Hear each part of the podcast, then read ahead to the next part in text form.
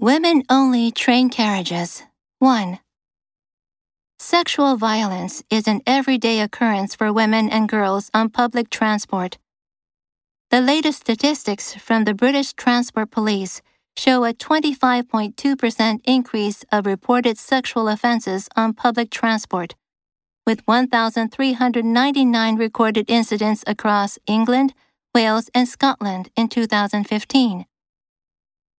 Many of these, 40%, happen on the London Underground. However, it is estimated that 93% of women do not report incidents, so the true figure is likely to be much higher.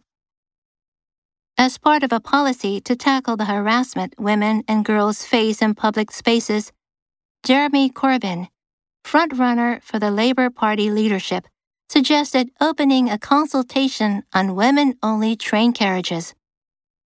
Several other Labour MPs, in particular his leadership rivals Liz Kendall, Yvette Cooper, and Andy Burnham, condemned the idea, while the Everyday Sexism Project in 2014 described women only train carriages as a step backwards.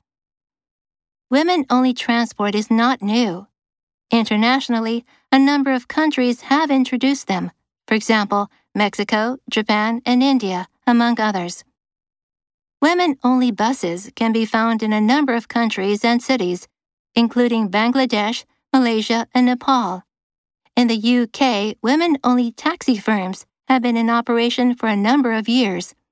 And of course, women only public spaces, for example in gyms, exist across the country. Offense. She took offense at his insulting remarks. Frontrunner. He is the frontrunner for the next party leadership election. Condemn. They condemned the government's inaction on climate change. In operation. The bookstore has been in operation for more than a century.